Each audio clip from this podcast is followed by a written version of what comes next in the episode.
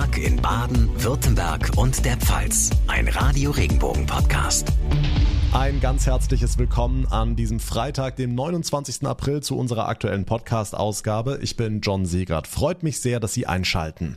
Ich glaube nicht mal bei seinem legendären Wimbledon-Triumph war Boris Becker so angespannt wie heute. In London musste er erneut vor Gericht erscheinen, denn dort wurde entschieden, ob er wegen Insolvenzverschleppung ins Gefängnis muss oder nochmal mit einem blauen Auge, also mit einer Bewährungsstrafe, davonkommt. Franka Wolf aus unserer Nachrichtenredaktion seit dem Nachmittag steht fest, Boris Becker muss tatsächlich ins Gefängnis. Ja, die Vorsitzende Richterin Taylor hat alle Beteiligten sehr lange warten lassen, über eine halbe Stunde länger als geplant. Im Anschluss wandte sie sich in ihrer Abschlussrede an Becker mit den Worten, ich habe die Einwände, die für sie vorgetragen wurden, in Betracht gezogen, aber sie machten persönlich Gebrauch vom Firmenkonto, sie haben Eigentum unterschlagen, versteckt, so viel Geld ging dabei verloren.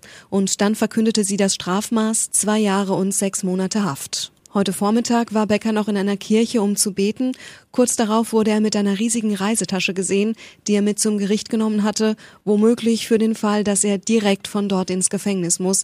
Er scheint also irgendwie auch mit dieser hohen Strafe gerechnet zu haben. Hm, ich habe es erwähnt, in diesem Prozess ging es um Insolvenzverschleppung. Boris Becker hat nach Auffassung des Gerichts Teile seines Vermögens verschleiert. Über welche Summen oder Vermögen reden wir denn da? Also konkret geht es etwa um Überweisungen an seine Ex-Frauen in sechsstelliger Höhe, außerdem um sein Elternhaus in Leimen im rhein Kreis, wo seine Mutter Elvira noch wohnt und das zudem mit einer Hypothek belastet ist und auch eine der wichtigsten Trophäen seiner Karriere, nämlich die der Australian Open von 1996. Warum ist das alles jetzt so schlimm? Ja, weil Boris Becker vor fünf Jahren für insolvent erklärt worden war. Danach musste er das standardmäßige Insolvenzverfahren durchmachen und dabei hat er wohl diese ganzen Vermögen verschwiegen. Er selbst streitet die Vorwürfe vehement ab. Er will keine Ahnung davon haben, wie viele Konten er wo besitzt, dass Immobilien in seinem Namen geführt wurden oder wo seine gewonnenen Trophäen lagern. Becker gibt seinen Beratern die Schuld. Sie hätten sich über Jahre um all seine Finanzen gekümmert. Er selbst habe keinerlei Verträge gelesen gewesen, beteuert Becker. Tja, wie sagt man so schön, Unwissenheit schützt vor Strafe nicht, wenn es denn stimmt. Boris Becker muss für zweieinhalb Jahre ins Gefängnis, so lautet die Entscheidung, die heute in London verkündet wurde. Millionen Menschen sind auf der Flucht vor dem Krieg in der Ukraine. In Baden-Württemberg sind inzwischen um die 90.000 Geflüchtete angekommen. Vermutlich ist die Zahl noch deutlich höher. Aber wie sieht es konkret vor Ort aus? Wie ist die Ankunft der Menschen aus der Ukraine geregelt? Die Stadt Mannheim hat von Anfang an auf eine zentrale Ankunftsstelle gesetzt. Diese ist jetzt umgezogen von der Jugendherberge in ein ehemaliges Pflegeheim ins Thomashaus in Mannheim-Neuhermsheim. Hier können Neuankömmlinge erstmal unterkommen, aber viel wichtiger, hier werden in sogenannten Verwaltungsstraßen alle Formalitäten geklärt, von A bis Z. Thomas Nähte, Leiter der Taskforce Ukraine in Mannheim ganz klassische Verwaltungsaufgaben wie wo bin ich gemeldet, also damit man melderechtlich erfasst ist und danach auch Sozialaspekte weiterlaufen können. Äh, Aspekte für normaler Sozial- und Lebensberatung. Ich bin angekommen, was benötige ich, wo kann ich weitere Sozialleistungen beziehen, wo habe ich die Möglichkeit einer Job Beratung. All diese Aspekte, die damit zusammengehören, äh, sind dort in einem zusammenhängenden Straße angeboten, verbunden ebenfalls mit einer ersten Gesundheitsberatung. Also es besteht auch unter der Woche die Möglichkeit für eine ärztliche Beratung. Was ist erforderlich, um weiterzukommen? Aber wir verbinden das natürlich auch mit einem Corona-Impfangebot. Das klingt sehr effizient, aber natürlich gibt es auch Schwierigkeiten. Dann haben wir ja noch das große Problem der Sprachbarriere, was ja tatsächlich Schwierigkeiten darstellt. Also es ist ja nicht so einfach hier und die Menschen kommen eben auch nicht mit so hohen Deutsch- oder englischen Kenntnissen teilweise, sodass das schon durchaus eine Barriere da ist, die wir ebenfalls wieder durch ehrenamtliche Sprachmittler versuchen auszugleichen, aber stellt natürlich im Ankommensprozess auch noch eine Hürde dar. Spenden sind nach wie vor willkommen. Es gibt eine ganze Menge Vereine, die sich für Geflüchtete einsetzen, aber bitte keine Sachspenden direkt im Ankunftszentrum im Thomashaus vorbeibringen. Das würde nur die Verwaltungsstraßen blockieren, sagt Thomas Nähte, der Leiter der Taskforce Ukraine in Mannheim.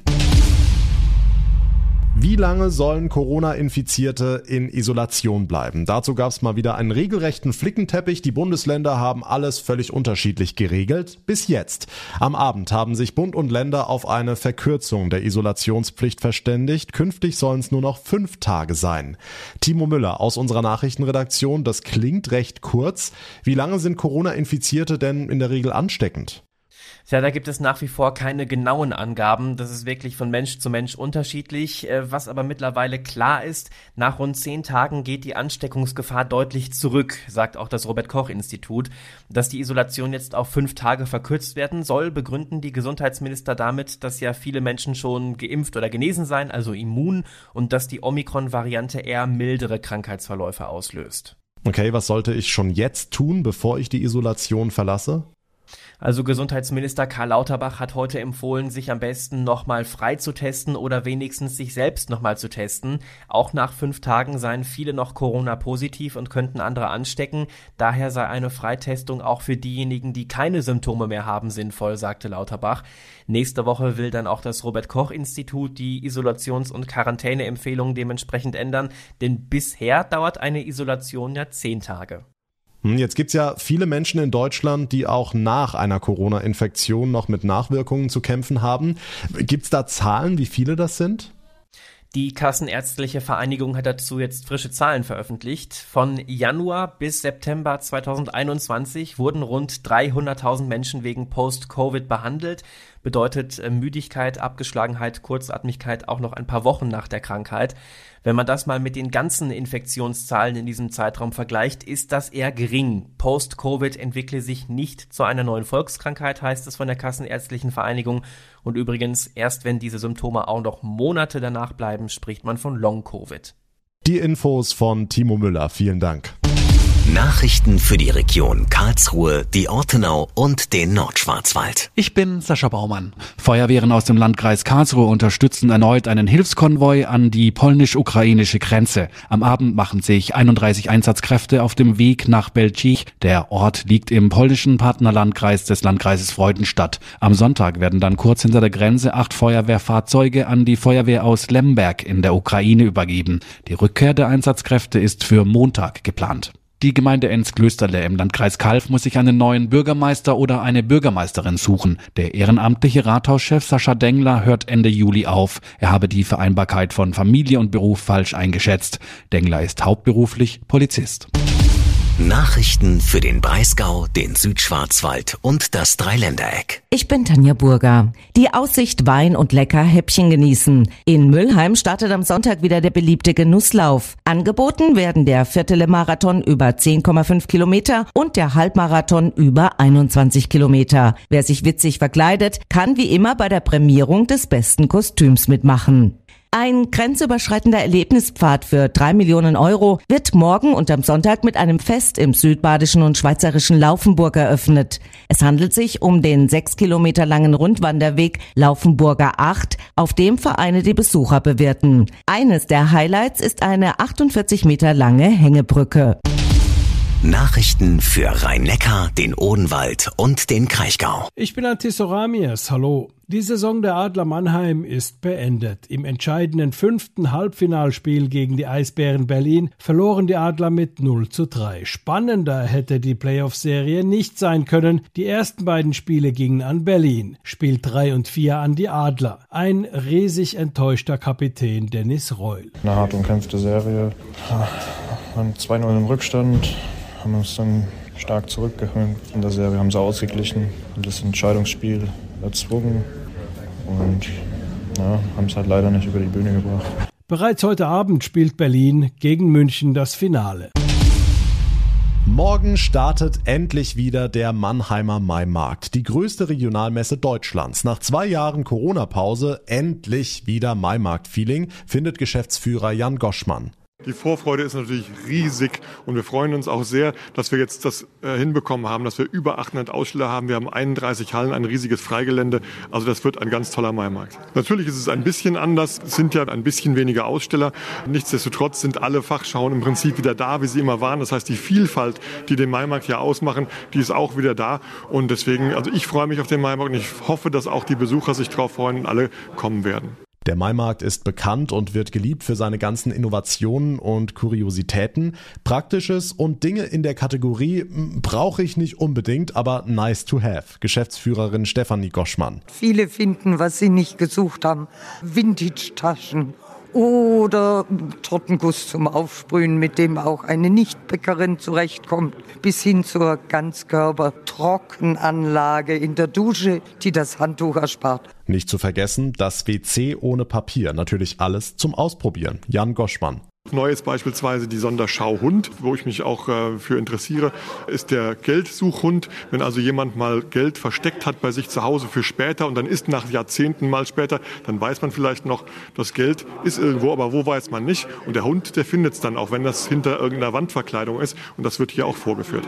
Morgen gehen die Tore auf. Der Mannheimer Maimarkt wird um 10 Uhr offiziell eröffnet von OB Peter Kurz und dem baden-württembergischen Verbraucherschutzminister Peter Haug. Noch drei Spieltage in der ersten Fußball-Bundesliga. Die Bayern stehen zwar schon fest als deutscher Meister, aber für alle anderen geht's noch um einen guten Platz in der Tabelle. Und richtig brisant wird's morgen beim Baden-Derby zwischen der TSG Hoffenheim und dem SC Freiburg. Für die Hoffenheimer lief es zuletzt alles andere als gut. In sechs Spielen konnten sie nicht mehr gewinnen und jetzt kommen die Südbadener aus Freiburg. Radio Regenbogen Hoffenheim-Reporter Francesco Romano. Es gibt aktuell angenehmere und vor allem leichtere Aufgaben, als gegen den SC Freiburg gewinnen zu müssen. Denn der SC spielt wirklich eine fantastische Runde und kann auch in die Champions League rutschen. Hoffenheims Trainer Hoeneß weiß das und deswegen spricht er seine Elf jetzt stark. Wir trotzen der Situation, das, das spüre ich, der Personalsituation, der Ergebnissituation. Ich sehe da viele Indikatoren, die für uns sprechen und trotzdem liegt die Wahrheit auf dem Platz. Ähm, da geht es jetzt einfach darum, diese positiven Signale einfach auch dann stärker stärker werden zu lassen und dann natürlich auch in Ergebnissen umzumünzen. Die direkten Konkurrenten um Europa, Union Berlin und der FC Köln, spielen zeitlich vor den Hoffenheimern. Siegen beide, ist die Europa League nur noch theoretisch erreichbar. Unabhängig davon, wer jetzt gewinnt, verliert, unentschieden spielt, was auch immer, wir müssen selber punkten. Da wird sich die Ausgangssituation nicht verändern. Deswegen glaube ich nicht, dass wir uns da in irgendeiner Form unter Druck setzen lassen. Für uns ist die Marschroute klar, unabhängig davon, was jetzt heute Abend oder auch dann morgen passiert. Das Baden-Derby zwischen Hoffenheim und Freiburg morgen um 18.30 Uhr. Der SC Freiburg hat die TSG Hoffenheim zuletzt besiegt im DFB-Pokal und steht jetzt sogar im Finale in Berlin. Beim letzten Aufeinandertreffen in der Bundesliga stand es allerdings 2 zu 1 für Hoffenheim am Schluss. Da ist noch etwas offen, meint unser Radio Regenbogen SC Freiburg Reporter Arne Bicker. Freiburg sendet Rauchzeichen in Richtung Hoffenheim, denn der Ärger über das 3 zu 3 zuletzt gegen Mönchengladbach ist bei SC-Trainer Christian Streich verraucht, obwohl er genau weiß, seine Mannschaft war nahe daran, das Spiel mit 4 zu 2 zu gewinnen. Dann wäre die Kiste hier explodiert und wir hätten nochmal Ende für ihn gekriegt ohne Ende. So haben wir halt dann eine verpasst gekriegt, aber die Jungs waren jetzt wieder völlig gut drauf. Und gut drauf sein, das muss der SC Freiburg morgen in Hoffenheim, sonst geht da nichts, meint Streich. Das ist klar, wenn sie gegen uns gewinnen, sind sie wieder voll mit dabei. Wir lassen uns dann überraschen, wir wissen, was auf uns zukommt. Noch dreimal Gas geben, dann ist Europapokal. So könnte das Freiburger Motto lauten. SC-Angreifer Roland Salai hat Sinsheim fest im Blick. Wir haben gegen Hoffenheim hier 2-1 verloren und in letzter Minute wieder ein Gegentor bekommt. Und wir müssen einfach Revanche machen und mindestens Punkt holen, aber wir wollen gewinnen. Und machbar ist das, sagt Streich. Unsere Spieler möge anspruchsvolle Aufgabe. Das Baden-Derby morgen Abend Anstoß ist um 18.30 Uhr. Und das war der Tag in Baden, Württemberg und der Pfalz für heute. Ich bedanke mich ganz herzlich für Ihre Aufmerksamkeit und Ihr Interesse und würde mich sehr über eine kurze Bewertung freuen, zum Beispiel bei Apple Podcasts oder bei Spotify. Und wenn Sie unseren Podcast abonnieren, dann verpassen Sie keine Ausgabe mehr. Mein Name ist John Segert. Wir hören uns dann am Montagnachmittag in der nächsten Folge wieder. Bis dahin wünsche ich Ihnen eine gute Zeit und ein schönes Wochenende. Tschüss.